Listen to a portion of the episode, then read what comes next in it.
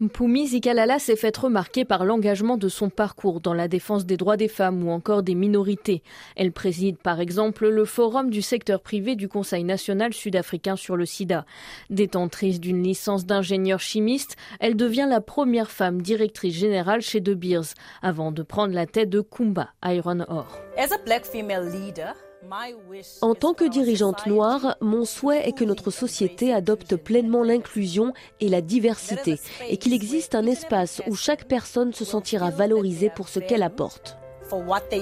À peine nommée par Anglo-Américaine, Pumi Zikalala doit faire face à la baisse de la production de près de 10% comparée à l'année passée.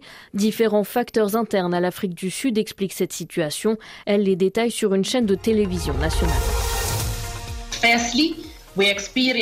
Premièrement, nous avons connu des niveaux de pluie très élevés au premier trimestre. Deuxièmement, nous avons également ralenti notre production suite à une intervention de sécurité. Pour nous, la sécurité est une valeur essentielle. Donc oui, notre production était en baisse, mais nous sommes prêts désormais à conduire des opérations stables et efficaces. Inondations et grèves à Transnet, spécialistes du fret ont contribué au ralentissement des activités, un ralentissement général du secteur minier sud-africain qui a des conséquences sur l'économie du pays, détaille l'économiste Dick Forslund. La production minière est dans une tendance baissière depuis de nombreuses années, tant en termes d'emploi que de valeur ajoutée à l'économie.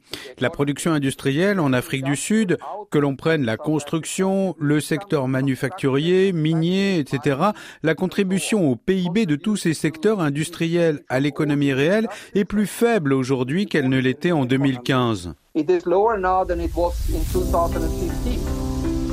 2022 a été marqué par une baisse mondiale de la demande et des prix de l'acier, mais également du fer, du nickel ou de l'aluminium. Jean-Paul Mermet est spécialiste de ces marchés. Les usines ont mis des plus-values d'énergie considérables. L'activité économique est pas bonne de façon globale. Hein. Il n'y a qu'aux États-Unis que ça marche. Les Chinois ont ralenti. Et finalement, euh, les baisses de production n'ont pas compensé.